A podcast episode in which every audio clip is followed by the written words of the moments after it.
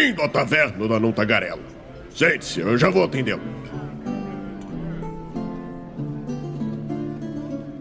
Estamos ao vivo em mais uma live aqui no Movimento RPG. Seja muito bem-vindo à nossa terça Douglas Quadrinho. Boa noite para você que está no chat com a gente. Pela minha voz cansada, eu acho que hoje eu mereço vocês mandar um alô aí para dar energias. Mandem suas mãos para cima, ou como eu sou um capitalista safado, seu Pix pra gente, pra nossa conta. Ó, a senhora tá aí. Valeu pela ajuda aí, senhora. Eu não sei o que significa TZ, mas valeu. Ah, tá. Ele falou ali. Recebo um choque. Ai, ai. Energia, bom. Muito bom, muito bom. Senhora. Cube tá aí com a gente também. Bom, gente, hoje nós vamos falar sobre. Tá errado o overlay. Ainda bem que eu vi a tempo, só começou a live. Ainda bem que eu vi a tempo, tipo, cinco minutos lá de live já. Podia ser pior, podia ser no final, já pensou encerrando. Errado desde o começo. Bom, agora sim. Bom, hoje nós vamos falar sobre essa história de que tudo precisa ser épico, né? Afinal de contas, quem joga D&D sonha com isso, né? Sonha em derrotar um grande vilão. Quem joga vampiro também, né? Quer encontrar um, um antediluviano e botar os dentinhos lá para ver qual é que é o poder. Entre Quer outras... todo mundo até chegar na quarta geração. Exatamente. Será que precisa ser assim pra gente se divertir jogando Posso estar RPG? falando de jogador no meu grupo? Não sei. Quem será que sugeriu a pauta, né, Raul? Temos livros de, de para jogar com personagens épicos. Será que eles são úteis? Olha aí, vamos conversar sobre tudo isso então mais um pouco. Pô, duas, duas pautas frias seguidas, sem gente da. sem convidados, sem falar de OGL, Douglas. O que tá acontecendo? Calma, calma. Tá difícil para mim. OGL é, vai ser um tema que a gente vai falar eventualmente. Tem muita coisa acontecendo no momento. A gente vai falar sobre esses assuntos. Mas se você É, tá. é que o GL precisava dar uma estudada também, né? Exato. Então, pra, pra gente não chegar aqui e falar merda. né? E tem um post muito bom lá da Bel, lá no Movimento RPG. Uma notícia, se você não tá sabendo nada sobre o OGL, vai lá dar uma olhadinha, pelo menos você vai ficar por dentro minimamente do que está acontecendo. Tá bom? E, mas fica tranquilo que a gente deve falar sobre isso logo mais. Mas hoje vamos falar sobre esse conceito de épico, né? Bom, antes de qualquer coisa, né, já vou adiantar que eu acho que eu joguei, joguei muitas campanhas e uma delas eu cheguei até o level 23. Acho que foi o mais épico que eu cheguei. Com exceção de uma campanha de Dragonlance, que foi uma das poucas que eu finalizei. É, que foi. Que foi. Que do, tipo, a gente saiu do level 13 pro level 20 para lutar com um vilão específico e acabar. Tá ligado? Tipo, o último episódio fomos bufados pelos deuses e ganhamos níveis, etc. Bom, mas é, eu te adianto que eu não sei como é que foi pra ti, e aí fica a pergunta. Pra mim, quando eu joguei com esse meu personagem level 23, que era uma elfa feiticeira, depois do level 20, tu começa a ganhar ritual, né? Tu não ganha no 3.5. Eram rituais de magia e não é, magias de nível de décimo ciclo, por exemplo. Começa a ganhar acesso a rituais. E, cara, eu achava meio frustrante, assim. Parecia que mesmo os inimigos de level, level, de nível épico, até eu tenho aqui o livro de níveis épicos, depois eu vou pegar aqui para mostrar. É, meio que ele não. Sabe? Tipo, não é a mesma coisa do que tu tá no nível 1 lutando contra um orc cagado pela tua vida, tá ligado? Não sei se tu sentiu isso também, ou já chegou nesse nível de campanha. DD, tá? Porque eu sei que tu já jogou uma de 3D inteiras, vou falar sobre isso depois. Vamos. É, eu cheguei no nível épico em uma campanha de D&D 3.0 que eu joguei, que era o... Inclusive, esse livro é do D&D 3.0, até onde eu me lembro. Ele Não, não- esse aqui é 3.5. Tem certeza? Confere aí. 95% de certeza. Tipo, mas pode falar. É, o, o meu primeiro Duncarim, o Duncarim primeiro, como eu costumo chamar, ele chegou no nível 21. Então eu lembro 3.5. justamente. Ah, legal. Yeah. legal. Foi, eu acho que foi um dos primeiros, então, pra 3.5, né? Dá pra ler? Ah, Não dá pra ler, mas eu vou acreditar em ti, cara. Lê, lê agora. Ah, ah, nossa, agora deu. Mas é, é engraçado, que eu não tive tanta essa impressão como tu, porque o, o Duncan primeiro, que era meu personagem, ele era um clérigo, só que ele só tinha talento de guerreiro, assim, sabe? Então eu não tinha essa manha de, tipo, fazer a build do personagem otimizada e tal, sabe? Também não tinha. né? É, então, é, acabou que quando chegou no, no nível 20, tipo, eu, sei lá, tinha meia dúzia de magia que eu sabia usar e, e era isso, assim, tá ligado? Eu usava aquela magia que fazia o bônus de ataque do clérigo ficar igual do guerreiro e dava porrada mesmo. Meu Deus. Só só um adendo aqui rápido. Esse livro aqui, eu comprei ele no sebo do RPG. E pra vocês terem uma ideia de como eu usei ele, novinho, né? Vocês podem ver. Mas como eu usei ele, eu acabei de descobrir que na última página tem uma folha, que é uma prova de química de alguém, proteínas, páginas 45 e 44. O que, que o cara fazia com a prova de química dentro do livro de níveis épicos? É o que eu quero saber agora. Mas, cara, se você precisar da sua prova, é só me avisar, tá bom? Não tem nome. Aí mas é foda, né? Raul. Mas, mas, assim, eu- o meu personagem, esse meu personagem foi um dos primeiros personagens que eu construí. Então, tipo assim, chegou. no- talvez seja por isso também, e não foi um personagem bem construído, talvez seja por isso que quando eu cheguei no nível épico, tipo, por mais que ele fosse muito poderoso, também porque eu tava jogando com conjurador, e conjurador no mundo de DD é meio poderoso. É, tipo assim, ó. Pensa numa classe inútil, uma tran- feiticeiro, né? Mago é infinitamente Uhum. melhor, todo mundo sabe disso. Era uma feiticeira. Daí eu pensa, pensa aí, ó. Vamos lá. O jogo quanto tempo 3.0 ou 3.5? Ah, Não foi tanto tempo assim. Foram poucos anos. E ó, o ritmo de XP da campanha era um pouco mais acelerado, assim, tá ligado? Então não, não foi uma campanha radicalmente longa, assim. Como foi aquela de 3DT que eu já contei algumas vezes aqui, né? Sim. Mas, mas olha só. Pensa na. E essa tu vai saber, com certeza. A pior classe de prestígio para feiticeiro e a das poucas que tem no DD 3.5. Pior classe ple- prestígio pra feiticeiro? Uma das únicas que tem também. eu não faço ideia, cara. Discípulo nem- do dragão, pô. Tá ligado qual é que é? É, porra, tu, tu desenterrou memórias agora que eu não lembrava que tinha. Pois é. Então, era uma discípula do dragão feiticeira de level, sei lá, feiticeira de level X e discípula do dragão de level Y, né? Porque daí tu continua ganhando nível de feiticeiro. E daí entrou numa regra que até hoje eu não sei qual é que é. Talvez se eu tivesse lido este livro eu entenderia. Por quê? Tu é nível épico quando tu pega classe de prestígio, Raulzinho? É, não, não necessariamente. Tu pode pegar a classe prestígio de nível mais baixo. Oi? Não necessariamente tu pode pegar a classe de prestígio em níveis mais baixos. Sim, mas eu tô dizendo assim, ó, por exemplo, se tu tiver 15 níveis de guerreiro e 5 níveis de alguma classe de prestígio, tu é guerreiro de nível 20? É, tu é um personagem de nível 20, até onde eu me lembro. Mas pra ti, aqui tem os guerreiros de nível 20.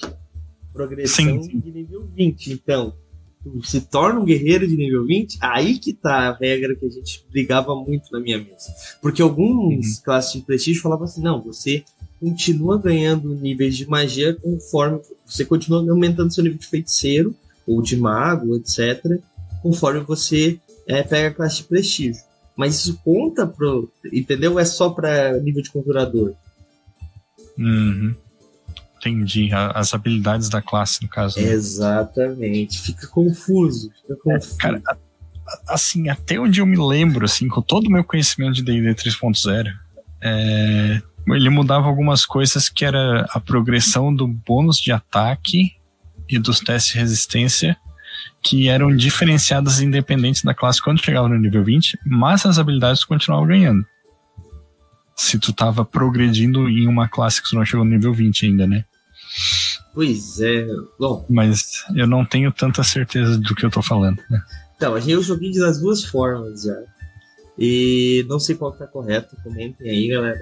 Mas a grande questão é que talvez seja por isso que os nossos personagens eram tão poderosos, assim. A gente não tava usando a regra correta. Mas, tipo, a minha feiticeira é, já era poderosa. Né? Tinha um cara que era mago, então, porra, virou um absurdo, né? Então, eu acho que essa questão do nível, do nível épico nunca me pegou tanto por causa disso. Eu nunca joguei uma campanha épica. Uma campanha pensada para ser épica, é que não foi se estruturando para ser épica, né? Já chegou uhum. a jogar alguma assim, Raulzito? Então, eu mestrei uma campanha assim, que é a campanha de Tormento 3DT, que eu já comentei várias vezes aqui, Mas né? ela chegou a nível épico também, né? Ela chegou a nível épico, exatamente. É, nível épico como força de expressão, porque não tem nível em 3DT, mas os personagens são bem poderosos, né? Uhum. E é bem legal, cara, quando chega jogando nesse nível, assim, porque tu cria. Tipo, tu molda o cenário em volta dos personagens, né? No, é, é muito diferente, tipo assim. Ah, faz uma ficha de level 20 para começar a jogar agora, assim, porque tu não tem a relação com o mundo ao redor como se tu tivesse jogado esses 20 níveis, né?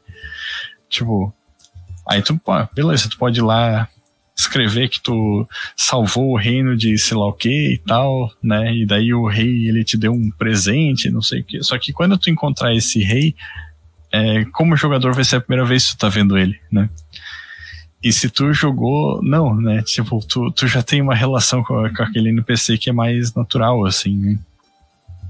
E isso para mim uh, faz toda a diferença, assim, quando tu tá falando uma campanha de nível épico, às vezes mais até do que o poder, sabe? Essa coisa do reconhecimento dos personagens no mundo, né?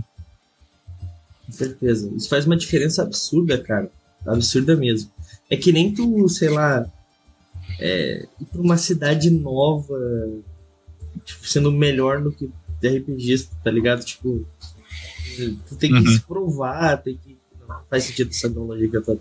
Mas é que nem ir pra uma cidade nova e ser. É, é tipo Tu, tu vai entrar numa mesa e tu não conhece, por exemplo, as piadas internas da galera, assim.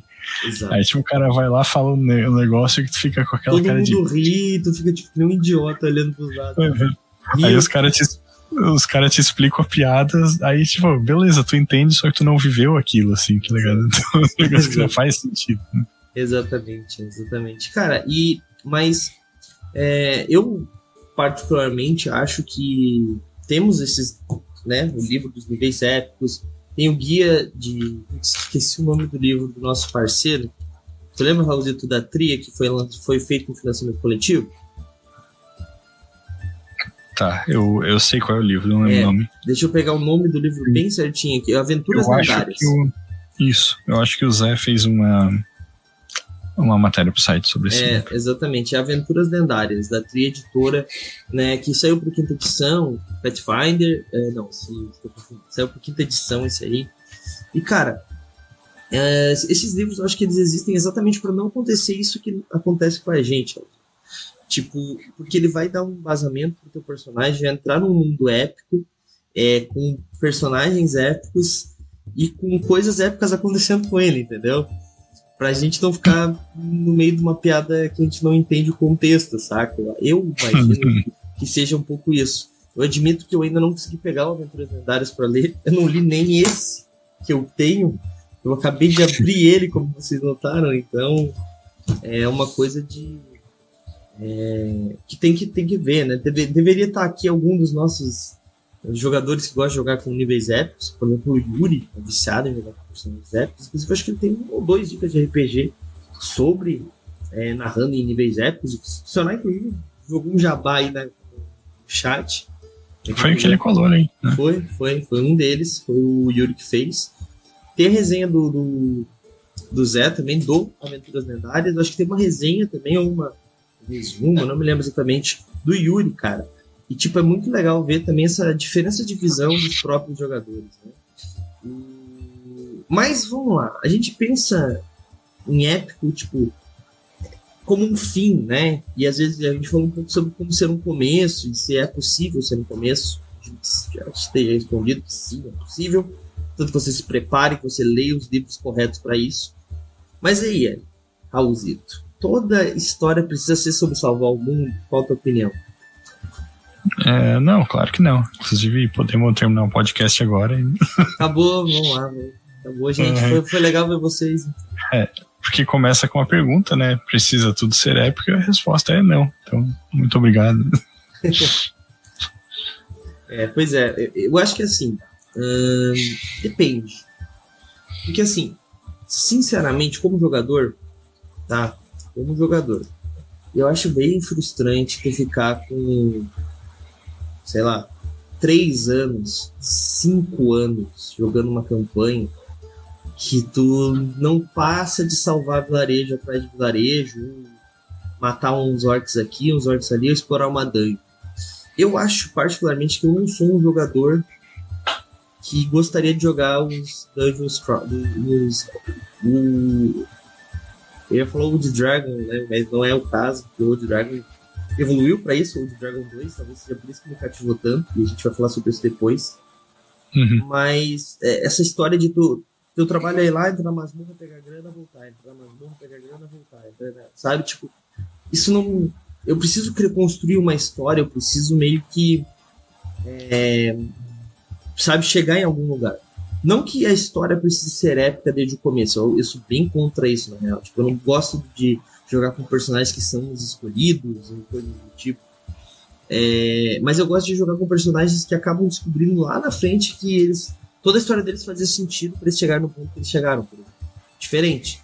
E daí quando tu enxerga lá na frente que os teus passos é, te levaram onde tu chegou, né? É diferente de que tu saber que tu tem que chegar lá. Não sei se dá para entender o que eu quero dizer. Uhum. Deu, deu pra entender. É, então, eu, eu gosto mais de jogar assim. É, e tu, Raulzito, o que, que tu acha? Depois a gente fala sobre o Old Dragon 2 pra, pra explicar aí o meu hate. É, eu, eu acho que depende um pouco do, do escopo da campanha, assim, né? Porque, é, como a gente tinha falado no episódio anterior, é, eu, eu gosto de, da ideia da campanha curta, assim, que ela tem um começo e um fim. Então, tipo assim, ah, essa campanha vai, tipo, do nível 3 até nível 7 e daí terminou e tá tudo bem, tá ligado? É, mas, é, pegando carona no que tu falou ali, né, tipo, dessa parada bem old school que é o Dungeon Crawl, né? Que tu é, entra na masmorra, pega o tesouro e vai embora. Entra na masmorra, pega o tesouro e vai embora, assim. É, a campanha de Old Dragon 2 que eu mestrei aqui, aquela touro, o tolo que roubou a alvorada, ela é um dungeon crawl clássico, né? É, entra na masmorra, né? Tipo, aí no caso ali tinha a parada de tu ver o que tá acontecendo, né? Tentar resolver aquilo e ir embora. É, a diferença é que tinha né, uma localidade a mais que era floresta, né? Não era exatamente parte da dungeon, mas era parte da história. É, a questão é que eu acho que, tipo assim, se tu tá jogando um RPG tipo DD é, ou de Dragon, e do nível 1 até o nível 20 tu tá fazendo a mesma coisa, né? O, o, o, problema não é a questão de ser nível épico ou não, né? O problema é que a, o negócio vai se tornando enfadonho por si só. Mesmo que, tipo, sei lá, ah, beleza, o teu nível máximo do teu personagem vai ser o 5 e tu vai ficar para sempre explorando masmorra. Daí, tipo, porra, sei lá, tu não tem um senso de estar. Tá, é, é, me vem a palavra em inglês, cara, que cuzão que eu sou, né? Qual que é a palavra? Accomplishment, né?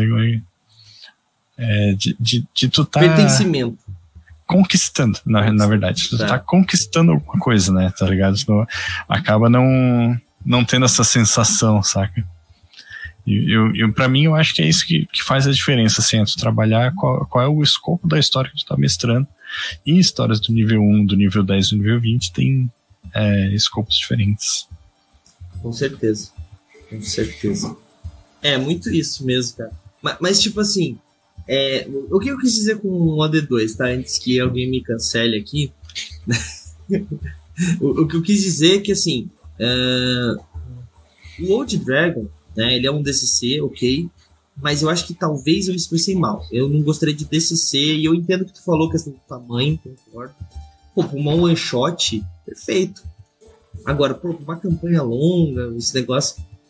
E, e, como que o Dragon resolveu isso? Eu acho que é uma das melhores formas. Nada contra aí aventuras lendárias, níveis épicos, quem curte. Mas eu acho que o aventureiro, o caminho natural para ele é ele sentar a bunda num castelo, controlar terras, tá ligado?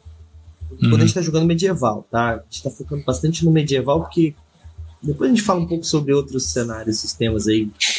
Mas vamos continuar no medieval. E eu acho que o Dragon 2, né? É, que inclusive tá em late pledge ainda, né, Raulzito? Eu acho que dá pra galera que não apoiou apoiar, não? Eu acho que está, vou verificar aqui. Verifica pra gente aí, se puder botar no chat, pra não apoiou apoiar.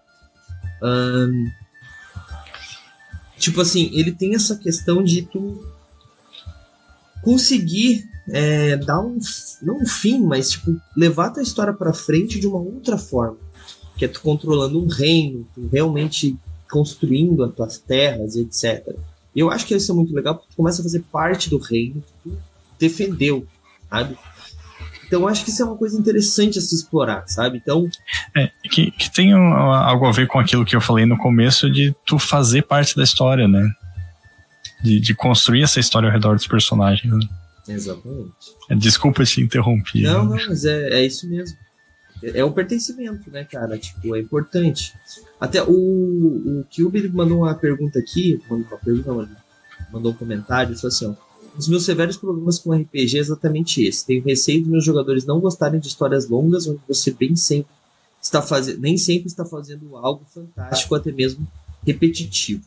Então, cara, eu acho que é, é tipo isso, sabe? Tipo, às vezes vai acontecer isso, faz parte da jornada, mas precisa ter um fim. Então eu acho que às vezes é até conversar com o grupo. O que, que vocês procuram? Vocês querem ser os melhores aventureiros do universo? Ou vocês querem ser, tipo assim, viver o máximo possível, juntar o máximo de grana, fundar um reino e tentar tocar? Tá ligado? Qual que é o objetivo uhum. de vocês? Ou vocês só querem pegar as espadas mais fortes do universo? Ou ir atrás do tesouro do pirata que nunca aparece? Já tem mais é. de um episódio que essa porra Tem uma parada que é é, ainda nessa história de construir laços com o cenário, para mim esse é o cerne da campanha épica, assim, é, tu tem muitos laços com o cenário, né? É, se tu não tem isso, assim, tipo, é, supondo que tu faz como a gente falou, assim, ó, o cara vai lá, é, fica entrando numa masmorra, pegando tesouro indo embora até o nível 20, tipo, nunca faz reino, nunca cria relações com NPCs e tal. Aí tu, tu acaba caindo naquele clichê que é, em inglês as pessoas chamam de murder hobo, né? Que é, seria tipo mendigo assassino, né? Porque o, os personagens, eles, tipo, ah, eles não têm casa, eles não têm família, eles não têm nenhum vínculo com nada, eles só andam matando as coisas, assim, né? E, matar e, e pilhar, daí... né? O famoso matar e pilhar. Exatamente, né? E daí... Queimar as mulheres, estuprar as casas. É, e daí eu, eu acho que isso é, isso é o que pode dar essa sensação de troço ser repetitivo, sabe? Mas é, tentando é, comentar o comentário do Cube, eu não sei se é o Cube ou a Cube, né? Mas, enfim. É o, é o Luiz que tá com a gente lá no grupo, mas ele prefere se chamar de Cube. Mas eu não ah. sei qual que é o pronome dele, dela. Beleza. Sem problema. É... Manda pra gente aí, Cube. Mas de qualquer forma. É, isso que o Douglas falou de ah, conversar com o grupo, ver o que, que o grupo está esperando é muito importante, sabe? Porque é, eu comentei aqui, eu estou jogando uma campanha de D&D quinta edição agora, em que eu e outro mestre é, estamos alternando os papéis, né? Então, eu mestre uma aventura, ele mestre uma aventura. E por enquanto a campanha ela tá se desenvolvendo meio que naturalmente, assim, né? Tipo, as, as aventuras elas são meio isoladas. Mas às vezes o, o que o teu grupo quer é uma história coesa do começo ao fim, né?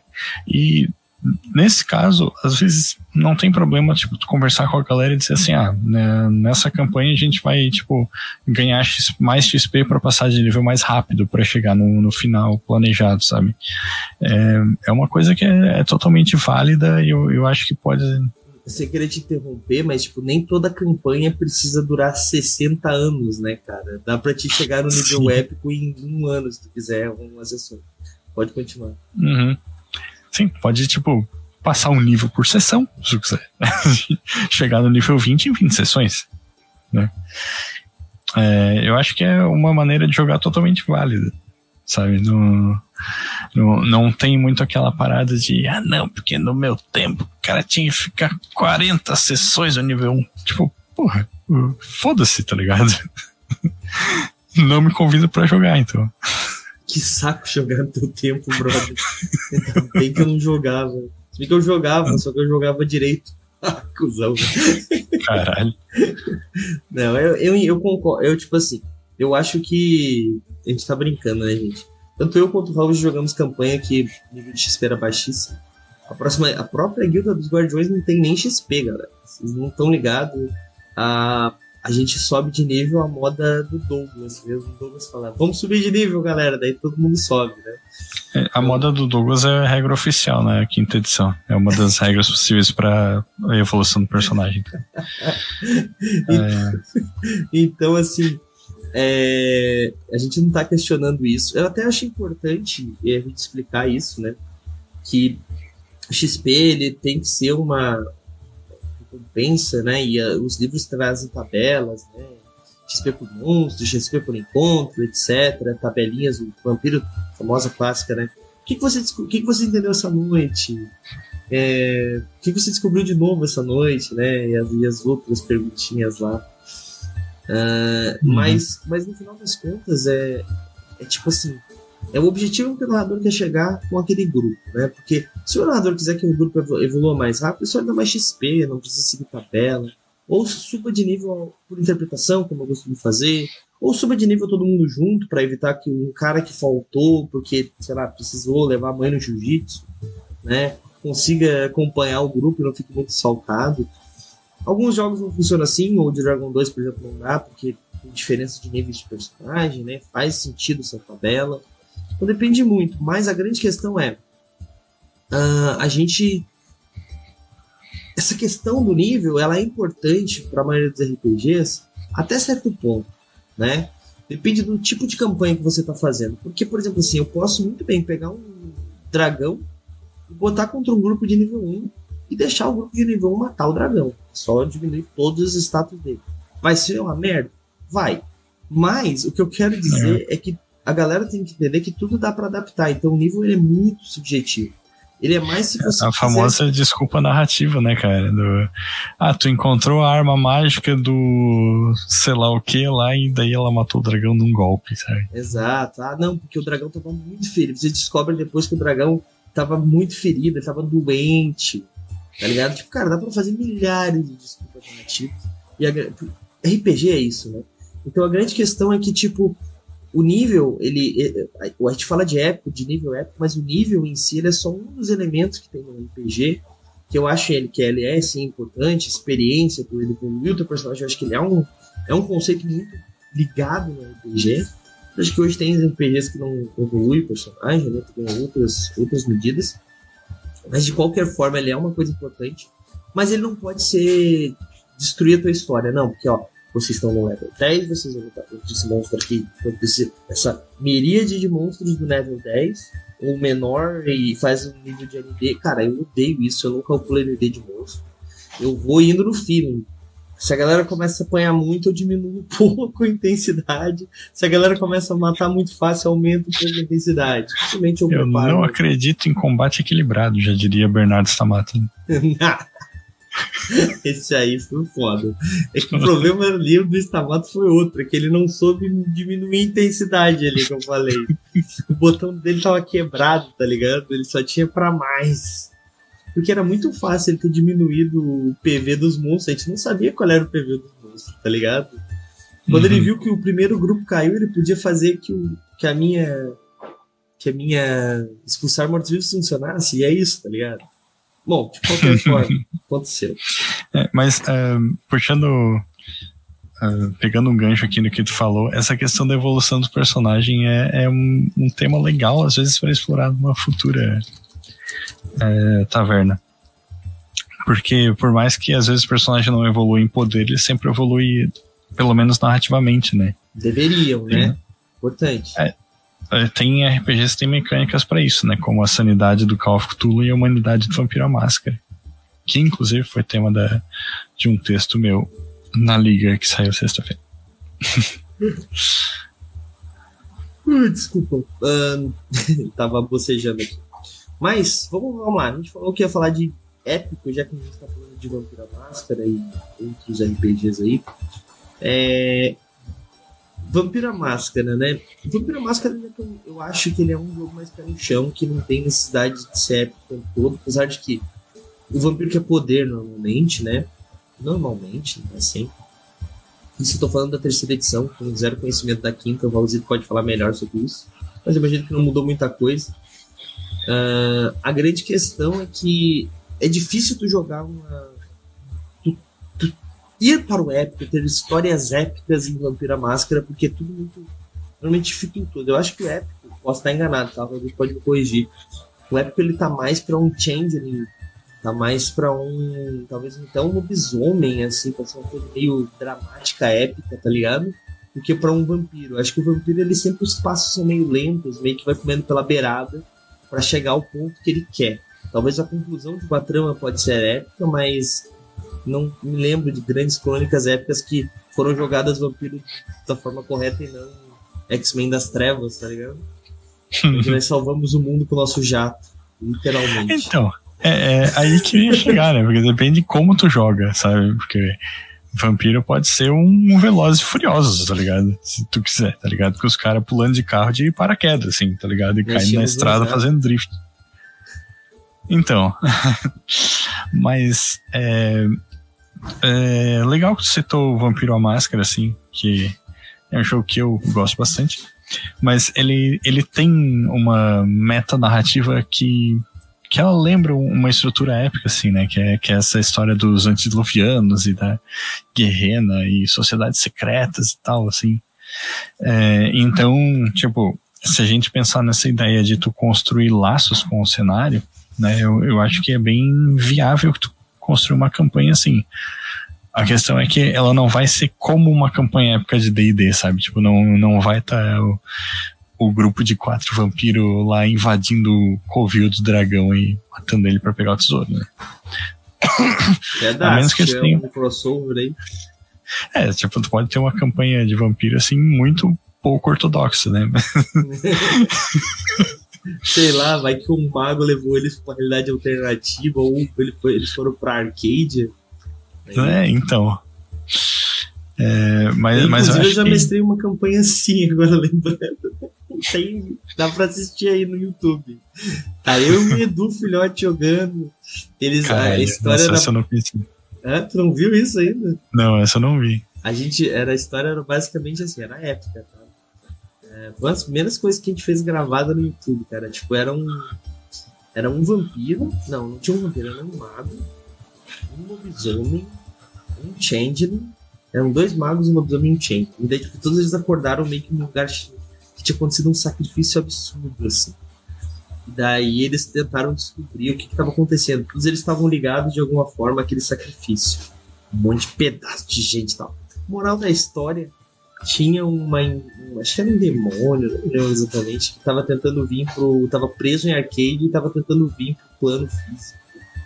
E daí ele meio que fez uma arapuca para que eles fossem até lá e libertassem ele sem querer, tá ligado? Eles foram uhum. todos pra arcade e tal. Um negócio bizarro desse gênero, assim, que não faz nenhum sentido narrativo. Mas foi bem divertido na época, cara. divertido. Uhum. É, eu, eu não gosto dessa parada de tipo assim, ah não, porque Vampiro é um jogo sério, então ele tem que ser jogado de tal e tal forma. Tipo, porra, o, o jogo é teu, cara, joga como quiser. Bota lá, tipo, força 5, briga 5 no teu tremé e, e dá-lhe pau nos outros. Se essa for a vibe da mesa. Se né? essa for a vibe é, da é importante mesa. Dizer. Importante. Cara, a, a, grande questão, eu acho que, respondendo a pergunta de novo, se precisa tudo ser épico, né? a gente pode puxar isso aí para, por exemplo, Shadowrun. A nossa campanha de Shadowrun, a nossa história curta de Shadowrun, né, melhor dizendo, né, jogamos, a gente tava começou fugindo num carro e meio que a gente meio que não foi montando plano, né? Foi época aquela fuga, as coisas que aconteceram, explosão, tiro, porrada de bomba, aquilo é um bagulho épico, né? Parar pra pensar, um bagulho épico não precisa ser um negócio de níveis avançados, mas ele precisa ser uma coisa que seja muito. Tu fale assim, nossa, aquela cena foi muito foda, sabe? Uma coisa é, épica. Eu, eu posso te contradizer então, Douglas. Pode, eu, eu, acho que ela não foi épica, eu acho que ela foi cinematográfica. Ah, pode né? ser. Então, eu, eu acho que são coisas diferentes. Né? Então tu diria que o, o Matrix, aquela cena do do Neo entrando lá nos detector de metal e aquele tiroteio absurdo não é épico, é cinematográfico. Aham, claro. Qual que é épico, O que, que tu acha épico, então? É, cara, boa pergunta. Tu fez lembrar. Chegou agora. Qual o conceito de épico, Google? É...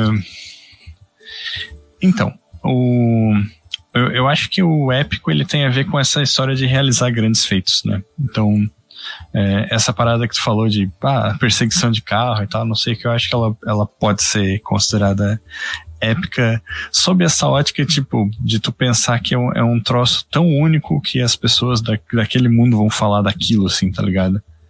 Que, que é algo fora do, do ordinário. Ó, segundo o Google, Épica é uma palavra que classifica uma ação heróica que pode ser baseada em fatos apurados ou inventados. Épico é usado também para adjetar feito memorável, extraordinário ou proeza, uma proeza, algo muito forte e intenso. Ou seja, aquela cena onde o meu personagem salva a mulher que estava sendo abduzida em Noites na Serra do Mar foi épico. Porque ela foi heróica foi extraordinário. Ele saiu correndo, eu tirei dados bons, salvou a mulher, mas perdeu o amigo, né? O personagem do Raul quis ver a luz. Viu a luz brilhante. mas aquela cena também foi Desculpa, épica. Douglas, por gostar de interpretar o meu personagem. Ah, você vai falar isso pra mim. Claro, porque a gente já definiu aqui que roleplay mata. Né? É verdade. É verdade. Eu, eu não sei como é que eu não morri. Eu não morri simplesmente porque eu tirei bons dados, né? Chegou a essa conclusão, né? Às vezes acontece, né? Mas, cara, é... isso é uma, uma questão, né? Que, tipo, é... as coisas não precisam ser épicas, mas eu acho que ter um... cenas épicas, sabe? Ter coisas épicas no RPG é importante para os jogadores. Pra... A gente já falou sobre a questão do pertencimento e tudo mais, e a gente já falou sobre essa questão de não ser um negócio de ir pra masmorra todo dia, né? Mas às vezes até uma ida pra uma masmorra, sabe? Tipo, cola atrás do escudo ali pra ver se o cara passou no teste de reflexo dele, sabe? Tipo, deixa ele fazer uma cena bonita, deixa ele salvar alguém.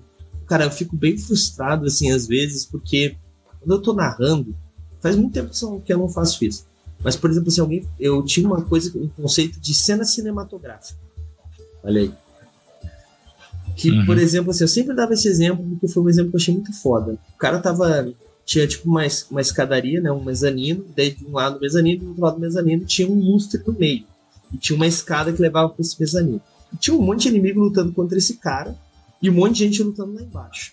Ele saiu correndo, pulou no lustre, foi pro outro lado, derrubou o lustre em cima dos inimigos lá embaixo, caiu do outro lado e continuou correndo. Pô, foi uma cena foda. Ele precisaria fazer um teste, jogando D&D 3.5, um teste de saltar, um teste de acrobacia, um teste de escalada, um teste de acrobacia, um teste de... tá ligado? para fazer o uhum. bagulho funcionar.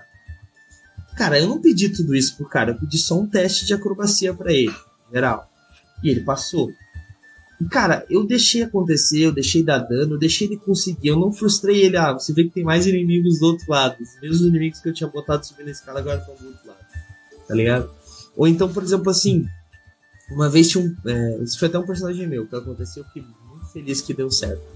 A gente tava subindo umas escadarias, ele tava descendo uma, uma torre e ela tava pegando fogo, se desmanchando, se desmontando, tava jogando um Tormenta RPG.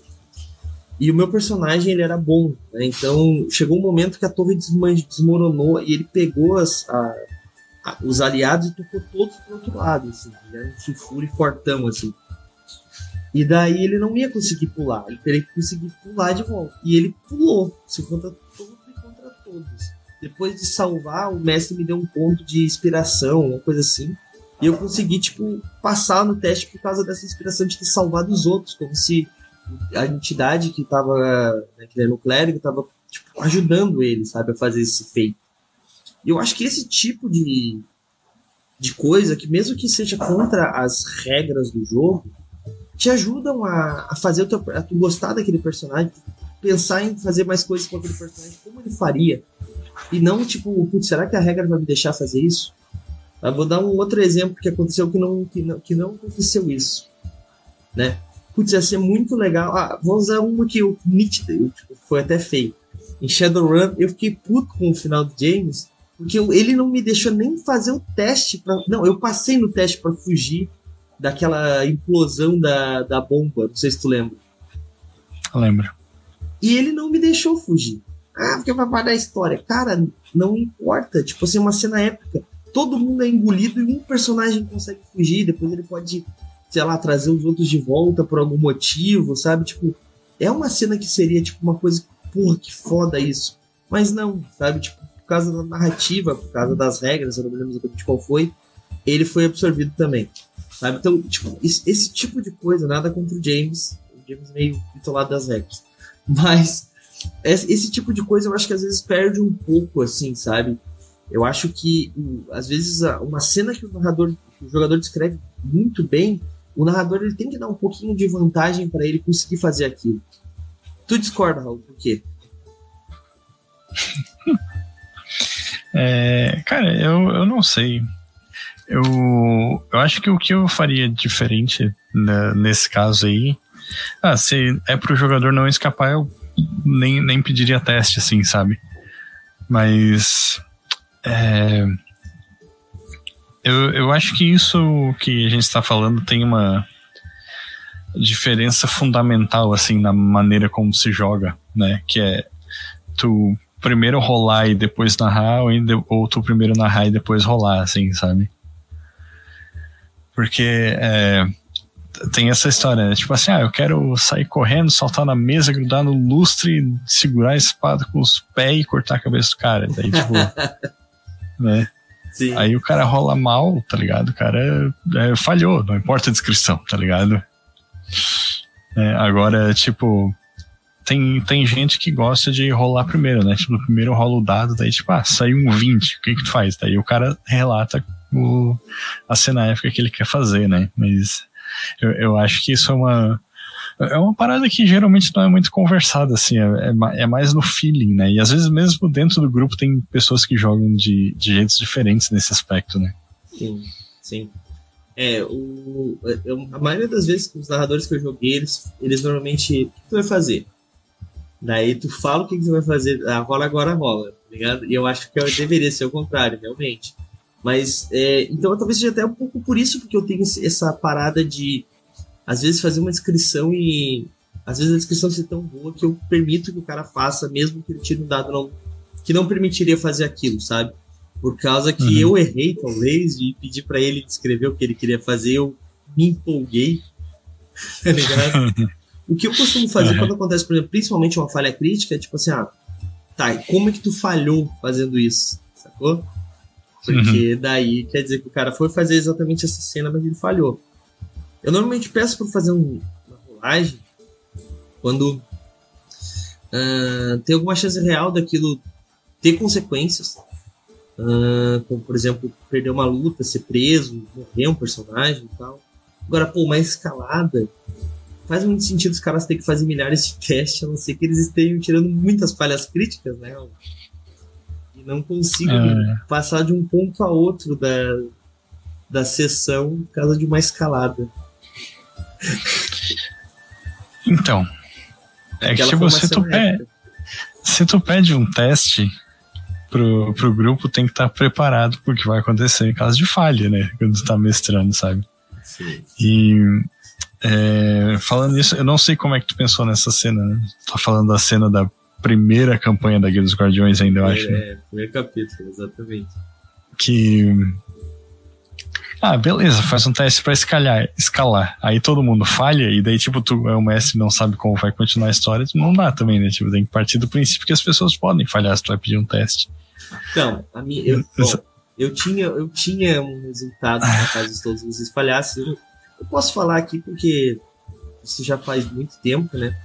Mas se todos vocês caíssem, a gente ia fazer todos os personagens novos. Tô brincando.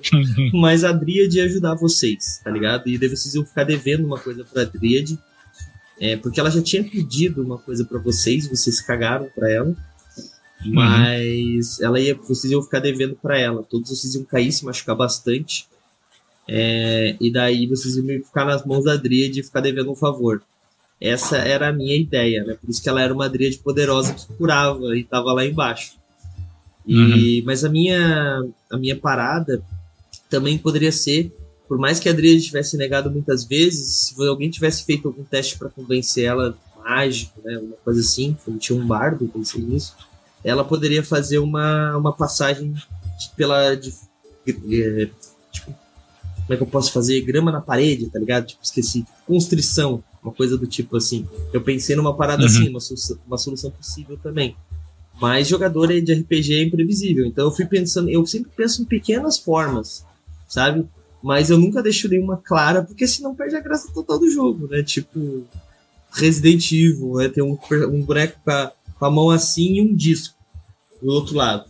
O que, que eu tenho que fazer? tipo, perde um pouco a graça. É, isso foi só um, um comentário, assim, né? Eu imaginei que você tinha pensado em algo mesmo.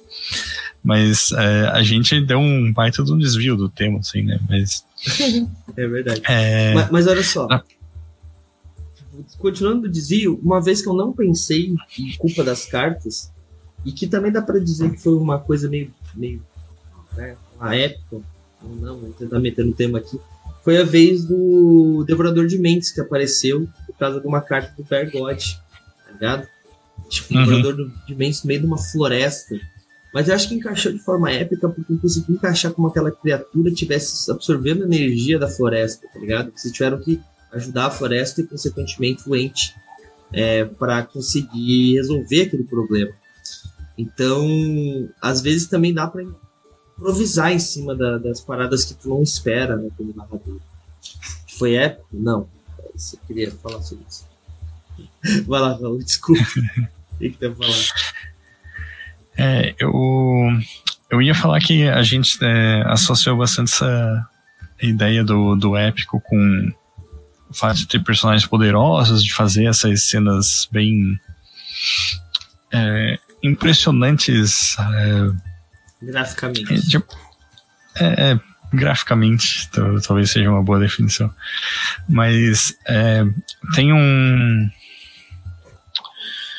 digamos que, um, que, uma outra maneira de ver essa parada é que, tipo, quando tu vai fazer um, uma história épica, é, nem sempre tu precisa de personagens de um nível de poder numa escala muito grande, assim, né? E, tipo, é, voltando pro Vampiro a Máscara, assim, né?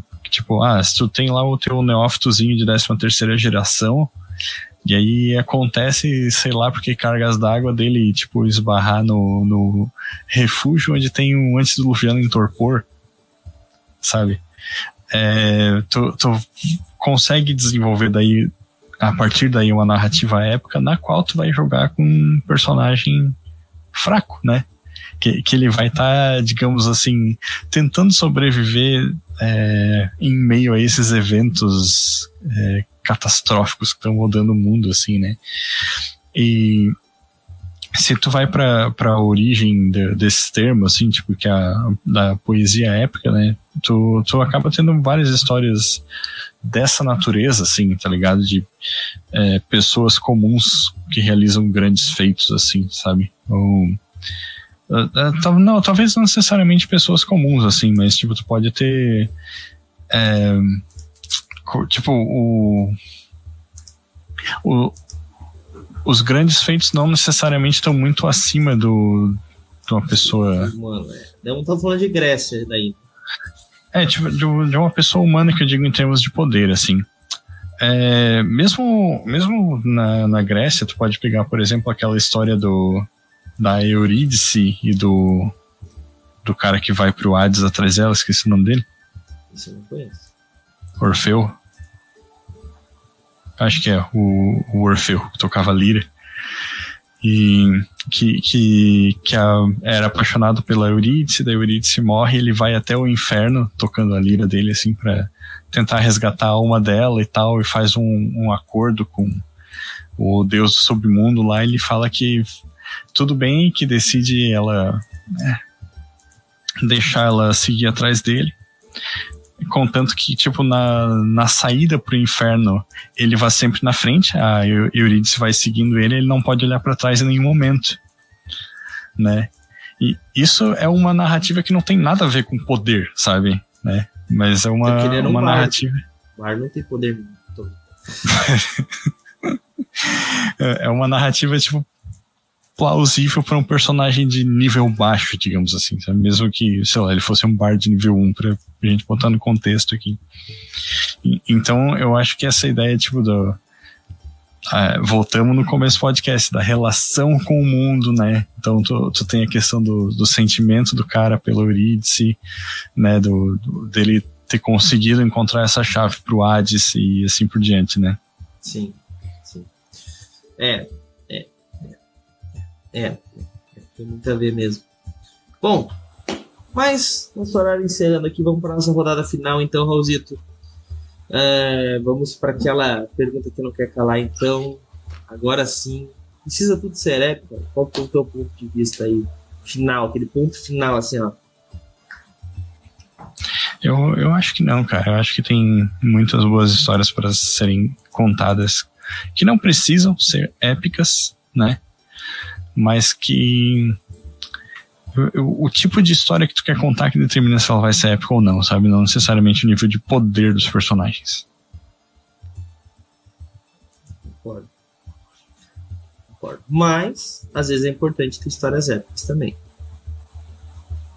Aí tá uhum. meu ponto. Meu ponto é mais isso, assim. Eu acho. Concordo com o que o João falou. É bastante assim. Não precisa tudo ser épico mas é preciso ter coisas épicas. Se não tem coisas épicas, fica sem graça. E, voltamos àquilo que a gente falou, né? O épico não precisa ser de nível 20, não precisa ter um negócio de nível 20, precisa ser o. Mas matar um dragão é um feito legal, porque você tá jogando Dungeons and Dragons. Entrar numa masmorra e matar o dragão. Pô, mas meus personagens ainda estão nível 5. Narrativo. Dá pra fazer. Não dá pra fazer, Raulzito? Dá pra fazer. Exatamente. Bota um dragão filhote. Não, pô, são um dragão grandão, um smog da vida, mas por quê? Porque tá doente, eles não sabem. Depois a gente explica que é uma doença espalhada pelos dragões, e o dragão de ouro vai conversar com. Olha só, cara, tu consegue construir toda uma, uma trama em volta de por que, que um grupo de nível 5 matou um dragão adulto, tá ligado? Uhum. Cara, isso é muito bacana. Então, assim, deixa seus jogadores, às vezes, ter aquela decisão de tipo não pareça mais inteligente e não seja um mestre punitivo nível de matar todo mundo, cara. Cara, sério, assim, a coisa que mais me deixa triste na RPG, a gente vive com esse papo, vou dizer, com essa história de que não existe jogar RPG errado, errado é não jogar RPG, é um papo muito bonito. Mas todo mundo tem coisas que viram o olho para trás quando a coisa escuta. A coisa que mais me deixa triste jogando RPG, vendo jogar RPG, vendo os comentários, assim, ah, é, eu gosto de fazer TPK, eu gosto, é jogador contra narrador. Às vezes é brincando, mas às vezes não é, cara. Eu sinto muito mal assim. Tipo, quando. Quer ver quando acontece um, uma coisa assim e os jogadores ficam. Ah, a gente ganhou do mestre. Não, brother, o mestre deixou vocês matarem, né? Faz parte da história, faz parte das coisas acontecerem, né? O, o, vocês conseguirem passar aquele desafio. Se o narrador quisesse, ele poderia acabar com os personagens de vocês. E se, os, se, os, se, os, se você fizer isso, narrador, os jogadores podem embora não querer mais jogar com você. E daí você fica reclamando, pô, ninguém de mestrar comigo, porque acha que sou muito difícil. Não, você só é um idiota. Tem que saber que. é verdade, cara. Tipo, o, até o senhor tá zoando o Stamato ali, mas não é, não é isso. Aquilo lá foi um equívoco. Acontece. Não tô dizendo assim, não mata personagem. Não. Personagens morrem, faz parte. Dados matam personagem. Mas não tem por que você ficar matando todo personagem que você vê, todo encontro ter morte. A não ser que esse jogo esteja né, prevendo isso. Tá jogando Heavenloft, tá jogando Rastro de Cthulhu, tá jogando Cult. É, ou mesmo se tu tá jogando D&D, essa é a vibe do jogo, né? Mas daí é, é aquela parada que tu tem que ter um, um, acordo, assim, né? Tipo, do falar pro do mestre dizer, por exemplo, ah, eu vou montar todos os encontros exatamente de acordo com o ND do grupo, E, e aí vira tipo essa, competição, assim. É uma coisa que, que pode, pode. Tu pode pensar num jogo Tanto desse que jeito todos também. né? estejam de acordo, né? Sempre. Exatamente. Mas também, jogadores, né? Não se esqueçam sempre, vocês, e tanto narrador quanto jogadores, né, se vocês não estiverem confortáveis com a mesa, hoje em dia, com a gama de ferramentas que a gente tem para jogar RPG, você não precisa jogar RPG numa mesa que você não se sente bem. Então fique à vontade aí. Fala com a gente que a gente dá um xingo no seu mestre e ainda acha uma mesa para você jogar com a gente. Beleza? Raulzito, é isso então. Tem mais alguma coisa para falar aí? Faz teu jabá, já aproveita para a gente encerrar mais esse episódio da Taverna da Nota Tagarela. O jabazinho, vou deixar só dois textos de vampiro que a gente comentou hoje ao longo do podcast. O primeiro é de Humanidade, que é o mais recente. E o segundo sobre antediluvianos, que, que eu acho que tem bastante a ver com o assunto também, né? Que traz justamente essa faceta mais é, épica dentro do cenário de Vampiro à Máscara e como usar essas ideias dentro da campanha. E é isso. Show de bola, link no chat ali então. E galera, é, rapidinho aqui, torne-se patrono do movi- do Movimento RPG. Se você não é patrono ainda, a partir de 5 reais você torna patrono e concorre a um monte de coisa legal. E também personagens ilustrados, joga com a gente, tem um monte de coisa bacana. Deixei o link aí no chat, tá bom? Hoje eu vou ser um pouquinho mais rápido e rasteiro aqui, é que eu tô cansado. Eu preciso descansar porque amanhã tem Ordem Paranormal. Amanhã é Ordem Paranormal. Tá preparado, Raulzinho? Tô preparado, pode ser a última aventura do meu personagem. Então eu queria que ele. Queria que ele sobrevivesse pelo menos até ganhar a ilustração. Né? Pô. Então, ó, temos Ordem Paranormal amanhã, a partir das 9 da noite. Mansão do Spectre. Quarta-feira temos The Witcher RPG, que eu queria que o meu personagem durasse mais uma sessão, pelo menos. O meu personagem levou 26 de dano na cabeça. Por sorte, eu usei um escudo mágico do, dos Witchers e, e me curei. Porque, tipo, ah, 26 de dano, D&D, né? Mas a gente tá jogando The Witcher, que eu tenho 35 de vida, eu tenho muita vida, entendeu? E na cabeça o dano é diferente. Então, assim, ó, eu me salvei por. Ó, isso aqui, ó. Isso aqui é muito pouquinho. Um fiozinho, assim, me salvou. É...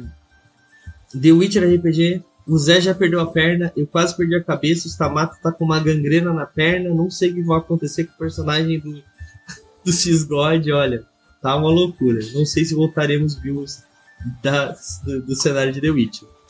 Quinta-feira, essa semana, eu não sei ainda se eu vou conseguir, gente. Tá difícil pra mim. Talvez só em fevereiro que a gente vai começar essa atuação nova, tá bom? Então nem vou falar muito sobre ela, vou fingir demência. E na sexta-feira, voltamos com o episódio Vampira Máscara, né, Raulzito? É o segundo Exatamente. episódio de... do Vale dos Esquecidos, segunda temporada, que é o. Por que Toque de lembro recolher. de- Eu lembro de Blackout, não sei por quê.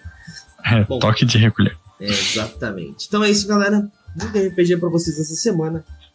E é isso. Como vocês sabem, agora, como de costume, vocês vão ficar aí com o Gatinho jogando RPG. Eu vejo vocês amanhã a partir das 9 da noite. Falou! E aí, você gostou? Acesse todas as segundas às 20 horas twitch.tv barra mrpgoficial.